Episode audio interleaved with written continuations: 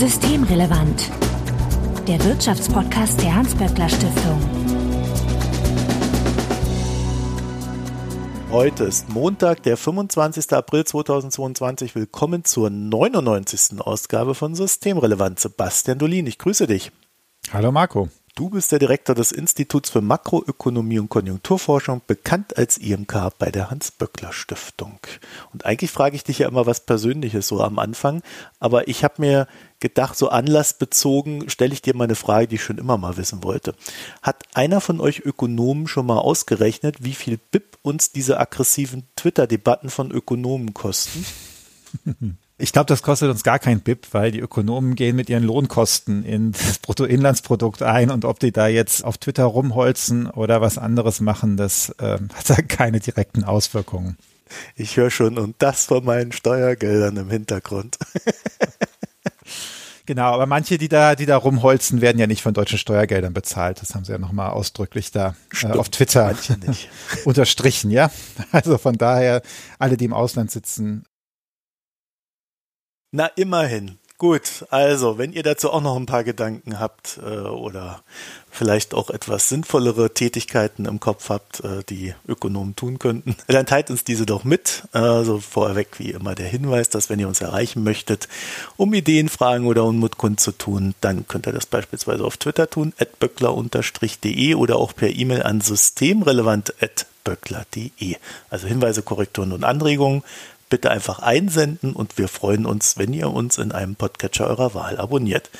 Wenn ihr Twitter nutzt, dann findet ihr Sebastian dort als @sdolin, also Sebastian Dolin. Mein Name ist Marco Herak und wir wollen uns heute über Entlastungspakete unterhalten.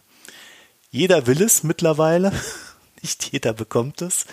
Sebastian, fangen wir mal ganz woanders an, ähm, nämlich beim Grund für diese Entlastungspakete die Inflation explodiert gerade in ungeahnte Höhen. Warum? Was ist denn da los? Ja, also wir hatten ja die höchste Inflationsrate seit ja, den frühen 80er Jahren jetzt in Deutschland zuletzt mit 7,3 Prozent im März. Diese Woche kommen dann auch die Zahlen für April, die erste Schätzung. Und warum ist die Inflation so hoch? Da ist der Haupttreiber sind die Energiepreise zurzeit. Also etwas mehr als die Hälfte dieser Inflation geht direkt auf höhere Energiepreise zurück also gestiegene äh, Haushaltsenergiekosten, gestiegene Kosten für Kraft- und Schmierstoffe.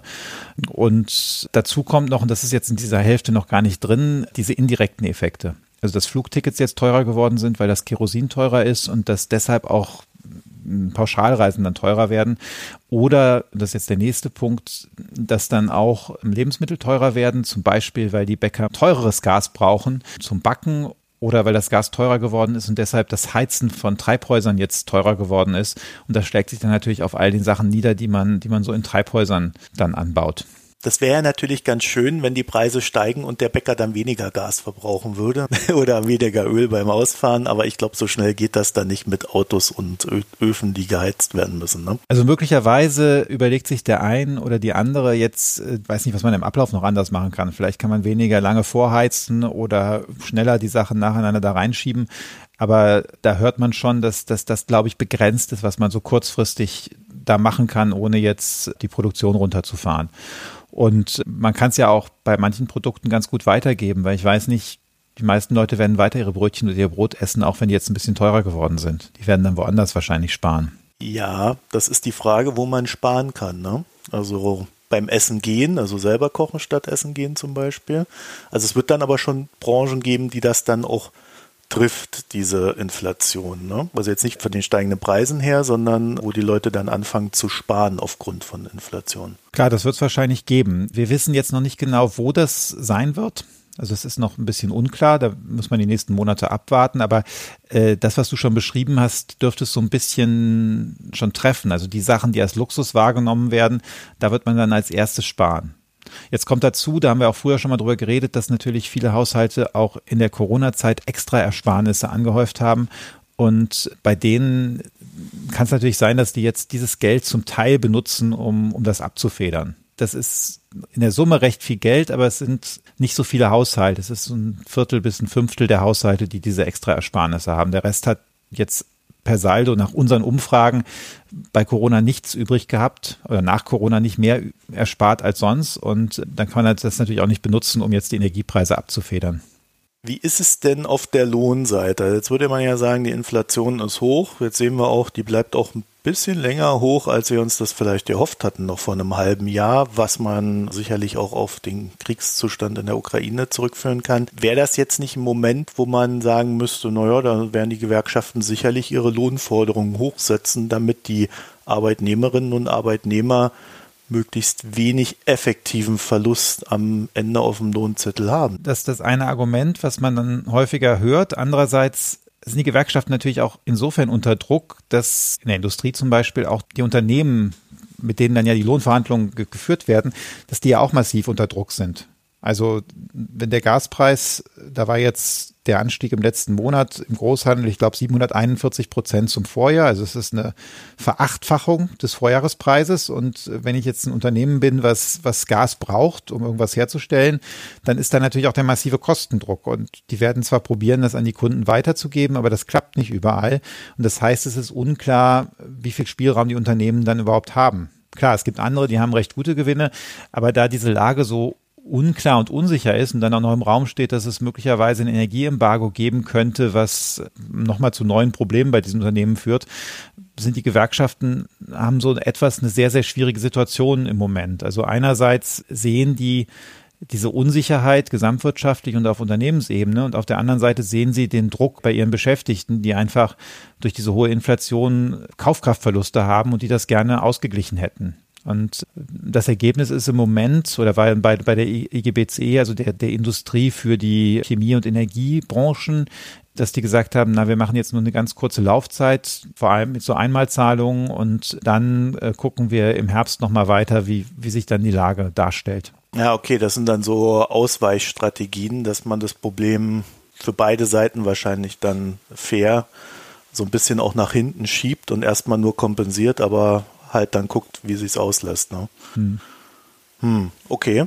Ist ja eine ganz gute Idee. Das heißt, der Bürger oder die Bürgerin wären da schon in die Lage reingeraten, dass sie das nicht kompensieren können, was da an Preisanstiegen jetzt ansteht. Also mit der normalen Lohnsteigerung bestimmt nicht. Dafür sind im Moment einfach diese Preisanstiege zu stark. Aber das haben jetzt ja auch eine ganze Reihe von Gewerkschaftsbossen dann gesagt, dass das eben eine Situation ist, die man mit der Tarifpolitik so auch nicht lösen kann wir werden da, glaube ich, gleich drüber reden. Wir wollten darüber reden. Das ist ja der Grund, warum auch die Regierung da jetzt äh, über eine ganze Reihe von Instrumenten versucht, das eben abzufedern. Dann kommen wir doch mal zur Regierung. Also da haben wir ja die FDP, die würde jetzt sagen, naja, da muss der Bürger auch einfach mehr Leistung bringen und äh, dann kriegt er auch mehr Geld. Ich glaube, das ist ja nicht das, was die FDP an dieser Stelle sagen will, sondern sagt die FDP ja eher, da müssen wir die Steuern senken. Und die haben dann ja auch sich eben mit bestimmten Dingen durchgesetzt, also zum Beispiel der vorübergehenden Senkung der Mineralölsteuer oder äh, dieser Erhöhung des Grundfreibetrages, was dann de facto wie eine Steuersenkung wirkt. Ist das clever in so einer Situation? Steuern senken? Das kommt halt drauf an. Eine Steuersenkung in der jetzigen Situation kommt vor allem den Besserverdienern zugute weil die haben halt einen höheren Grenzsteuersatz. Das heißt, ihre letzten Euros werden stärker besteuert. Und wenn man das jetzt senkt oder wenn man am Tarif was macht oder wenn man den, den Freibetrag erhöht, dann profitieren die üblicherweise stärker als die Geringverdiener und Verdienerinnen. Also das ist ja, oder Leute, die überhaupt Steuern bezahlen, ne? Ja, ja, klar. Also es gibt ganz viele in Deutschland, die gar keine Steuern bezahlen. Und das heißt, man entlastet damit die, die viel Steuern bezahlen und die eigentlich auch üblicherweise viel Geld haben, weil das Steuersystem ist bei uns ja so aufgebaut, dass äh, vor allem die Reichen Steuern zahlen und eben die Ärmeren äh, weniger Steuern zahlen. Das ist so ein bisschen, ein bisschen anders oder sagen wir komplizierter, nicht ganz anders ist es bei der Mineralölsteuer die kommt jenen zugute, die also eigentlich so Mittelverdienern und mittelverdienenden Familien, zumindest prozentual vom Einkommen, weil es gibt einfach nur eine Grenze, wie viel Auto man fahren kann. Die Supergutverdiener, die fahren, also die geben einen kleineren Anteil ihres Einkommens für Benzin aus als die Mittelverdiener. Und die Geringverdiener, die haben üblicherweise gar kein Auto. Das heißt, die werden so auch nicht entlastet. Das heißt, das ist so ein bisschen so eine man kann sich das wie so ein, so ein umgekehrtes U vorstellen. Am unteren Ende entlastet man nicht so viel damit, in der Mitte entlastet man deutlicher und am oberen Ende entlastet man wieder weniger. Das Problem eher bei der Entlastung der Autofahrerinnen und Autofahrer ist, dass man ja ein bisschen auch eine Reaktion, also der Preis hat ja auch eine Funktion. Ne? Und wenn der Preis jetzt steigt, weil zu wenig Öl da ist oder weil es eine Knappheit beim Benzin gibt, dann ist das ja auch sinnvoll, weil dadurch weniger Benzin dann verbraucht wird. Hat so ein paar Haken, diese Art der Entlastung. Ja, das äh, habe ich mich nämlich auch gerade gefragt. Also eigentlich war es ja mal das Ziel, dass wir weniger Öl und Gas verbrauchen. Nicht nur, weil der Russe in der Ukraine wütet, sondern weil auch, naja, wir Klimaziele zu erfüllen haben ob da nun Krieg irgendwo ist oder nicht, äh, interessiert das Klima ja im Zweifelsfall auch nicht.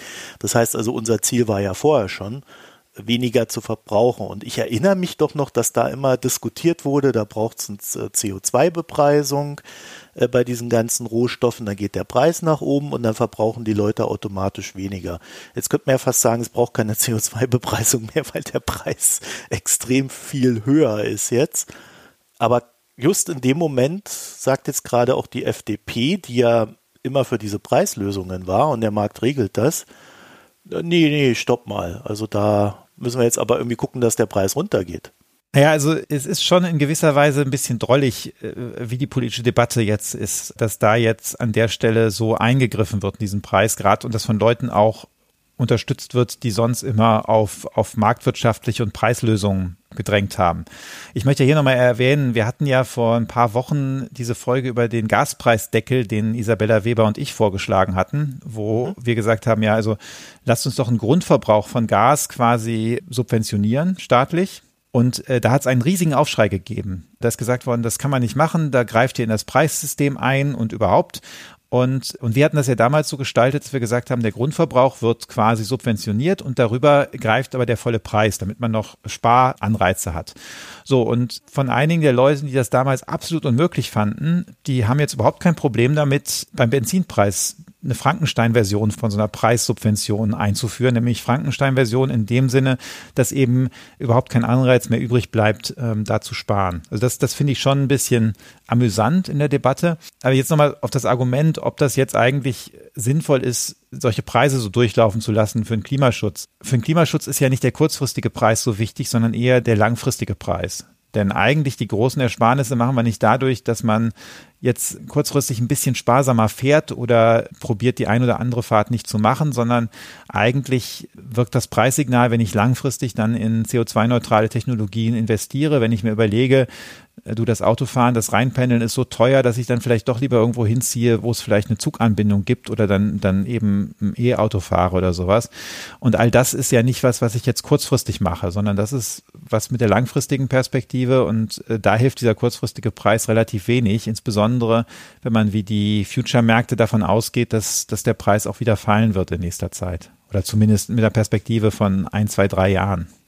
Ja, wenn es denn so ist. Ne? Also als Wirtschaft muss man sich ja eher darauf einstellen, dass es eine hohe Preisvolatilität geben wird. Ähm, zumindest haben wir die ja jetzt in der letzten Zeit gesehen. Und je weniger von etwas verbraucht wird wie Öl, desto höher ist ja die Gefahr, dass man auch eine Unterinvestition in die Förderung dieser Rohstoffe hat. Ne?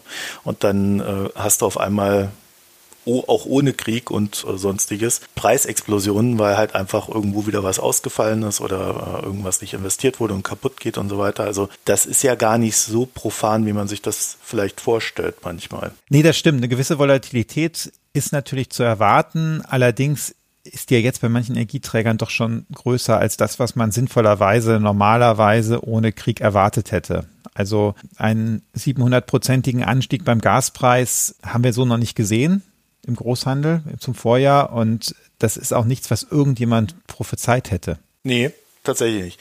Es gibt ja aber nicht nur die FDP und die Steuersenkungen, sondern es gibt ja auch noch andere äh, Ideen, die die Bundesregierung hat. Worüber reden wir denn da? Naja, es ist ja jetzt schon weiter als Ideen, sondern es ist ja das, was die Bundesregierung im Grunde schon in diesen beiden Paketen drinnen hat. Was wir jetzt schon angesprochen haben, ist die Erhöhung des äh, Grundfreibetrages bei der Lohn- und Einkommensteuer. Dazu kommt, dass der Arbeitnehmerpauschbetrag erhöht worden ist. Also das ist etwas, was man von seinem Einkommen abziehen darf, bevor das dann versteuert wird, äh, wenn man Arbeitnehmer oder Arbeitnehmerin ist. Der ist erhöht worden. Das entlastet übrigens auch wieder die reichen Haushalte mehr, weil die haben ja einen höheren Steuersatz und dann entlastet es eben entsprechend mehr als die ärmeren Haushalte. Und die, die gar nicht äh, beschäftigt sind, entlastet das natürlich auch nicht. Und dann äh, gibt es so Zuschläge für Familien, ein Familienzuschuss, der ist beschlossen worden und eine Also es wird ein pauschaler Zuschuss an alle, die Kindergeld berechtigte Kinder haben. Dann ist beschlossen worden, so eine Energiepreispauschale an alle sozialversicherungspflichtig Beschäftigten auszuschütten. Und die EEG-Umlage, also es ist ein Teil der, der Strom, quasi wie, wie eine Abgabe auf Stromverbrauch wird gesenkt. Und was auch noch wichtig ist für viele Haushalte, ist, dass es jetzt für drei Monate ÖPNV-Ticket für neun Euro geben soll. Also das entlastet all die, die mit, mit dem öffentlichen Personennahverkehr fahren. Entweder die da bislang schon mitgefahren sind oder die, die sich jetzt überlegen, dass sie im Sommer das vielleicht mal ausprobieren wollen. Es gibt noch so ein paar kleinere Dinge, da brauchen wir, glaube ich, jetzt nicht drauf einzugehen. Obwohl vielleicht eine Sache sollten wir vielleicht noch erwähnen, es gibt einen Heizkostenzuschuss für Haushalte, die Wohngeld bekommen. Das ist ja immerhin schon mal etwas. Bei dieser ÖPNV-Geschichte, wenn ich das richtig verstanden habe, das nennt sich 9 für 90, meint aber 9 Euro im Monat. das ist also nicht 9 für 90. Sondern eigentlich 27 für 90, müsste man sagen, ne? Ja, also irgendwie, das habe ich auch nicht so ganz verstanden, warum man da wieder so einen Etikettenschwindel braucht. Aber es klingt natürlich besser, 9 für 90. Ja, äh, also ihr habt ja einen Report gemacht, ne? Die Entlastungspakete der Bundesregierung nennt er sich und hat schon die Unterüberschrift sozial weitgehend ausgewogen, aber verbesserungsfähig. Mhm. Fasst das dann schon auch die Idee des Reports zusammen, mal zu untersuchen, ob das sozial ausgewogen ist? Genau, was wir in dem Report gemacht haben, ist, wir haben uns angeguckt, was jetzt die Mehrbelastungen durch die hohen Energiekosten sind. Wir haben uns auf die Energiekosten fokussiert, weil in der Begründung der Bundesregierung im Stand soll für die Energiekosten entlastet werden. Dann haben wir uns angeguckt für verschiedene Haushaltstypen, wie stark sind die jetzt belastet durch diese höheren Energiekosten, haben das auf in Euro ausgerechnet für das Jahr und haben dem gegenübergestellt, wie stark werden diese einzelnen Haushalte entlastet durch diese beiden Pakete. Das sind ja zwei Pakete. Das eine ist am 23. Februar und das zweite am 23. März verabschiedet worden. Und äh, wir haben das eben dann zusammengezogen, diese beiden Pakete und diese typisierten Haushalte ähm, damit untersucht. Naja, auf der einen Seite ist es recht genau, weil wir haben die Daten aus der Einkommens- und Verbrauchsstichprobe genommen, die relativ genau guckt, welcher Haushalt jetzt welchen Anteil äh, für Benzin oder für, für Gas und Heizöl ausgibt. Und es ist aber dann doch pauschalisiert, weil es natürlich immer Durchschnittswerte sind und wir jetzt nicht geguckt haben, was ist denn das jetzt für ein Haushalt, der da im Sauerland in dem 150 Quadratmeter Altbau wohnt und mit zwei Autos zur Arbeit fährt, sondern das, das haben wir dann nicht gemacht, sondern es sind dann schon in diesen typisierten Haushalten Durchschnittswerte. Und das Ergebnis des Ganzen, ist es denn sozial ausgewogen? Das Ergebnis, wir haben uns vor allem jetzt auch auf Haushalte mit beschäftigten Erwachsenen konzentriert. Also was wir nicht untersucht haben, sind die reinen Transferempfängerhaushalte und was wir auch nicht untersucht haben oder nicht besonders untersucht haben, sind dann verschiedene Rentnerhaushalte, sondern wir haben dann nur so einen mitgenommen. Und wenn man sich die anguckt, kann man schon feststellen, dass das relativ sozial ausgewogen ist, denn zum Beispiel bei einem Paar mit zwei Kindern, die so 2000 bis 2600 Euro verdienen, also das sind jetzt keine reichen Familien, da decken diese Entlastungen also wenn jetzt beide erwerbstätig sind, decken die Entlastungen 90 Prozent der Zusatzbelastung aus Energie ab. Es gibt jetzt noch andere Sachen, Nahrungsmittel sind auch teurer geworden, aber das ist nicht so viel Geld wie, wie für diese Energie. Und da finde ich 90 Prozent schon ganz gut. Und wenn man jetzt das vergleicht mit dem Single, der mehr als 5000 Euro netto zur Verfügung hat im Monat, bei dem deckt es nur noch 44 Prozent ab. Mich haben zwei Sachen überrascht, als wir dann die Zahlen gesehen haben. Und das erste ist, wie viel bei manchen Haushalten, die auch objektiv das Geld brauchen, dann abgedeckt wird. Also diese eigentlich doch Geringverdiener Familie im Grunde und dass es dann doch abschmilzt hin zu den Alleinlebenden. Weil da gab es nämlich einen Unterschied. Dieses erste Entlastungspaket, da hat sich wahrscheinlich die FDP eher durchgesetzt mit der Forderung nach Steuersenkungen. Da sieht man sehr klar, dass das stärker die Besserverdienenden entlastet hat. Und das zweite Paket mit dieser Energiepauschale, die an alle Beschäftigten ausgezahlt wird in Höhe von 300 Euro, die danach aber versteuert werden muss, die entlastet vor allem Geringverdiener. Und wenn man das zusammenrechnet, die beiden Pakete, dann kommt da eine fast konstante Entlastung raus. Das ist ganz interessant. Also da liegt man, egal mit welchem Einkommen, knapp über 300 Euro pro Monat. Und das ist natürlich für einen Geringverdienerhaushalt viel mehr als für einen, Entschuldigung, nicht 300 Euro pro Monat, sondern pro Jahr. Und das ist für einen Geringverdienerhaushalt natürlich viel mehr als für einen, für einen Hochverdienerhaushalt. Und dadurch kommt dann eben zustande, dass die relativ zu ihrer Belastung, wenn dann die ärmeren Haushalte stärker entlastet. Jetzt war ja schon der Hinweis, dass das verbesserungswürdig ist und das dann bei den Rentnern. Ja, die Rentner sind eine der Gruppen, wo es verbesserungswürdig ist, denn die bekommen diese Energiepreispauschale nicht. Diese Energiepreispauschale wird über die Lohn- und Einkommensabrechnung ausgezahlt. Das heißt, es kriegen nur die Menschen, die eben sozialversicherungspflichtig erwerbstätig sind. Das ist nämlich der zweite Punkt. Die Minijobber und Jobberinnen kriegen das auch nicht. Und äh, das sind eben so zwei, zwei Elemente, die es dann sozial etwas unausgewogen machen. Also wenn jetzt äh, die Rentnerin, der Rentner, wenn man da jemanden hat, der so knapp über der Wohngeldgrenze liegt, also eine kleine Wohnung, 300, 400 Euro Kaltmiete und man hat 1000 Euro äh, Rente in äh, im Monat, dann liegt man so knapp über dieser Wohngeldgrenze je nachdem, wie genau dann die, die Verhältnisse sind. Und da kriegt man dann eben ja praktisch keine Entlastung mehr. Da wird man noch ein bisschen entlastet, weil man eben diese EEG-Umlage auf den Strom nicht bezahlen muss und das ist es dann aber eigentlich. Aber das sind Haushalte, die schon oft relativ hohe Zusatzbelastungen haben, einfach weil die Haushaltsenergie fürs Heizen und für Strom insgesamt ein ganzes Stück teurer geworden sind. Und da fehlt dann halt die Entlastung. Und das, das ist eben so eine Gruppe, wo es problematisch ist. Das zweite, wo man sich wirklich fragen muss, ob das so fair ist, ist, dass wenn ich jetzt ein Paarhaushalt mit zwei Kindern habe, also die Familie, und wenn beide arbeiten, ist das noch einigermaßen okay, weil dann kriegen beide diesen 300 Euro Entlastungsbetrag. Wenn aber jetzt eine Person arbeitet und der Ehepartner, die Ehepartnerin nur einen Minijob hat und aber das gleiche Nettoeinkommen haben, die kriegen nur zur Hälfte. Da kriegt nur einer dann diese Energiepauschale. Und dann sind das einfach schon mal 300 Euro weniger im, im Jahr, was, was da an Entlastung ist. Und das ist auch so eine gewisse soziale Schieflage. Bei den Rentnern frage ich mich halt, ob die nicht ohnehin, weil sie ja auch eine sehr starke Rentenerhöhung bekommen haben, die ja schon fast in Höhe der Inflation war, also fast bei den sieben Prozent, die da nicht ohnehin auch noch auf anderem Wege Vorteile haben, die zum Beispiel so ein Arbeitnehmer da nicht hat. Ne? Ich meine, das kann man natürlich Einerseits kannst du das so argumentieren. Andererseits ist natürlich die Rentenanpassung, die wir dieses Jahr haben, die relativ hoch ist, auch eine Konsequenz davon, von der relativ niedrigen Rentenerhöhung aus dem Vorjahr. Oder was heißt relativ niedrig? Das war einfach eine Nullrunde im Westen. Ne? Also da ist einfach gar nicht erhöht worden. Und das hat ja damit zu tun, wie, wie unsere Rentenformel angelegt ist, dass man, dass das angekoppelt ist an die Entwicklung der äh, Bruttolohn- und Gehaltssumme. Und eigentlich kann man jetzt nicht die, gut sechs Prozent sind es im Osten gewesen, ne? im Westen ist es weniger als sechs Prozent, da war es glaube ich etwas über fünf Prozent. Ähm, aber das muss man jetzt einfach mal zusammenrechnen mit den null Prozent aus dem Vorjahr und dann ist man irgendwie bei 2,6 Prozent und da hat man für diese beiden Jahre ganz bestimmt keinen Inflationsausgleich mehr. Also 2,6 Prozent pro Jahr. Ja, jetzt wäre noch meine andere Frage, ob das dann überhaupt das Ziel sein kann von einer Bundesregierung, dass man solche Preiserhöhungen, also auch grundsätzlich, ausgleicht. Man kann nicht für alle diese Preiserhöhungen oder die Wirkung der Preiserhöhungen ausgleichen. Weil was ich meine, was mit diesen Entlastungen hier passiert, ist ja nicht, dass die Preiserhöhungen ausgeglichen werden, sondern dass ähm, die einen Einkommenszuschuss bekommen, dass ihr Lebensstandard trotz der Preiserhöhung nicht grob sinkt.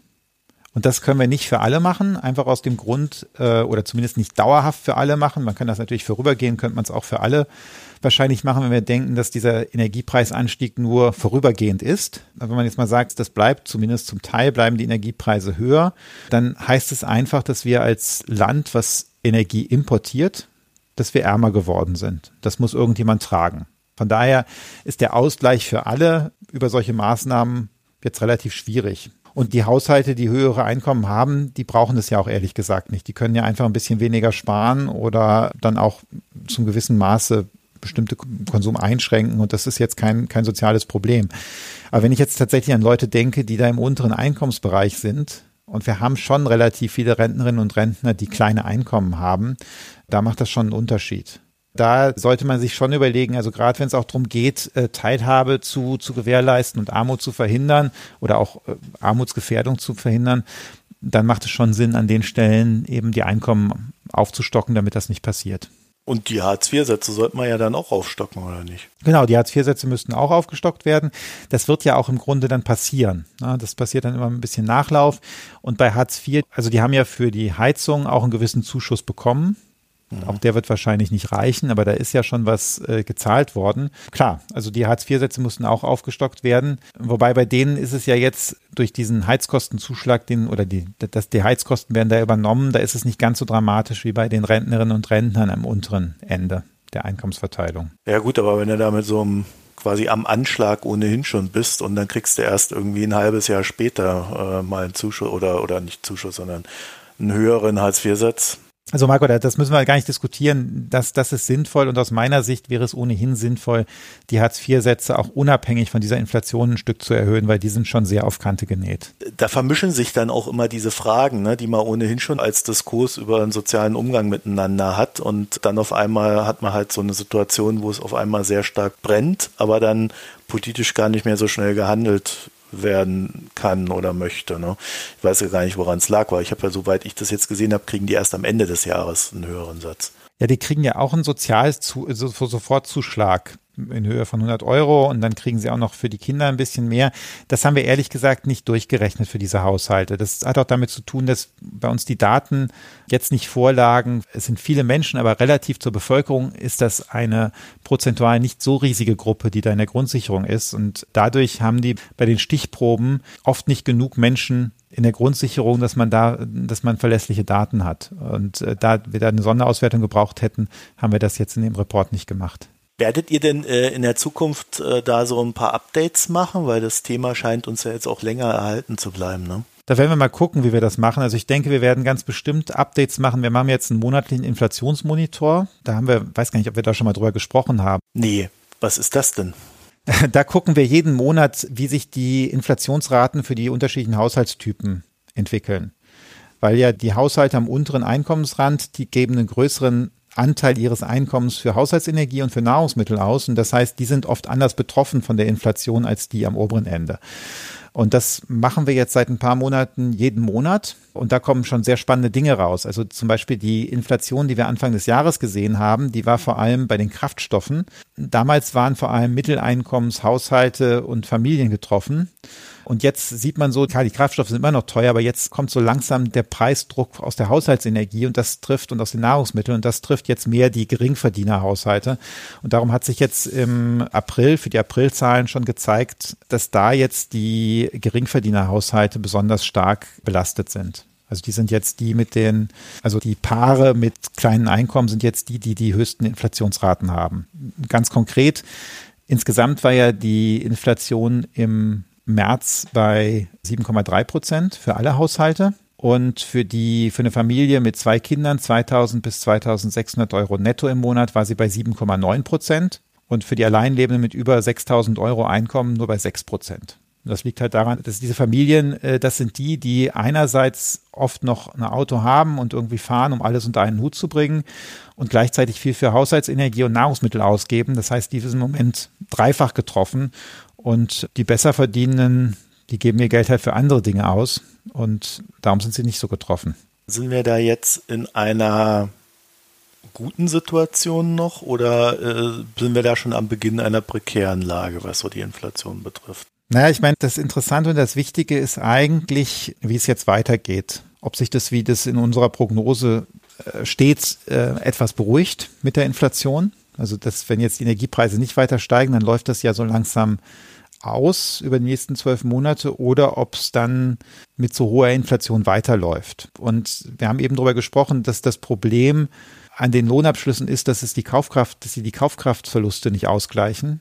Der positive Aspekt an den Lohnabschlüssen ist eben, dass sie auch keinen Kostendruck erzeugt und man darum hoffen könnte, dass, dass eben die Inflation deshalb nicht weiterläuft. Äh, also wir keine, keine Preis-Lohnspirale kriegen. Also dass nicht diese Preissteigerungen dann zu Lohnkostensteigerungen führen oder übermäßigen Lohnkostensteigerungen, die dann wieder die Inflation an, anheizen. Das müssen wir aber ehrlich gesagt jetzt einfach abwarten. Aber da ist das sehr, sehr sinnvoll, was die Bundesregierung gemacht hat mit diesen Entlastungspaketen, weil es eben so ein bisschen den Druck auch da rausnimmt von der Lohnseite. Die Arbeitgeber und die Gewerkschaften könnten sich jetzt theoretisch auf diesen Differenzbetrag einigen und der wäre dann in so einer Gesamtinflation Inflationsbetrachtung dann eigentlich wieder okay. Genau, also jetzt könnte man sagen, muss jetzt ein bisschen was noch in den Tarifverhandlungen ausgeglichen werden, aber das, da kann, da muss man jetzt nicht eben gleich sechs oder sieben Prozent Abschluss haben, um dann wirklich Härten zu verhindern. Ist das Problem bei solchen Maßnahmen nicht auch, dass es dann immer schwierig ist, aus diesen Maßnahmen auszusteigen? Also ich könnte mir schon vorstellen,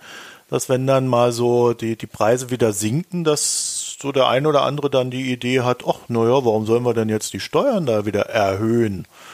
auch wenn es auch nur auf das Normalmaß zurückführen wäre. Ne? Also das Gute an den Maßnahmen, die jetzt da gemacht worden sind, ist, dass da eigentlich nichts angelegt ist, was auf Dauer so bleiben würde. Also fangen wir mal an, dieser, die Erhöhung des Grundfreibetrages, das ist ja etwas, was man ohnehin jedes Jahr macht. Und das wird jedes Jahr neu, neu berechnet oder neu, neu entschieden, wie viel man den anpasst. Und da muss man ihn einfach jetzt beim nächsten Mal nicht mehr so kräftig anpassen, wie es diesmal passiert ist. Und die Einmalzahlungen sind ja einmalig. Das sagt schon der Name. Und natürlich könnte jetzt immer auf die Idee kommen, dass man die nächstes Jahr wieder macht, aber das ist auch bei anderen krisenbedingten Einmalzahlungen ja nicht der Fall gewesen, dass das dann, dann gesagt worden ist, das muss aber jetzt jedes Jahr kommen. Also das ist von daher schon ganz gut. Jetzt, es bleibt mal abzuwarten, wie das mit dem Benzinpreis geht. Die Steuersenkung beim Benzinpreis liegt ja jetzt geschickterweise genau in der Urlaubszeit wahrscheinlich. Also das heißt, die Deutschen können mit ihrem Auto dieses Jahr günstig in den Urlaub fahren. Wenn danach der Gesamtbenzinpreis wieder fällt, wie das so die Future-Märkte jetzt angelegt haben, dann sehe ich jetzt auch nicht, dass da irgendjemand fordern würde, dass das dauerhaft werden soll. Insbesondere, wenn es vorher eben so entschieden wurde.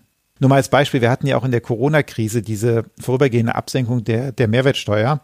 Da gab es auch auf Twitter eine dicke Diskussion und haben einige äh, gewettet, ich habe da sogar noch eine Flasche Wein gewonnen, dass die nie wieder erhöht würde dass man dann eben die Regierung relativ kurz vor Ende entscheiden würde, dass die Mehrwertsteuer niedriger bleibt. Das ist aber nicht passiert. Die Mehrwertsteuer ist wie geplant wieder gestiegen, weil es eben als Einmalmaßnahme beschlossen war.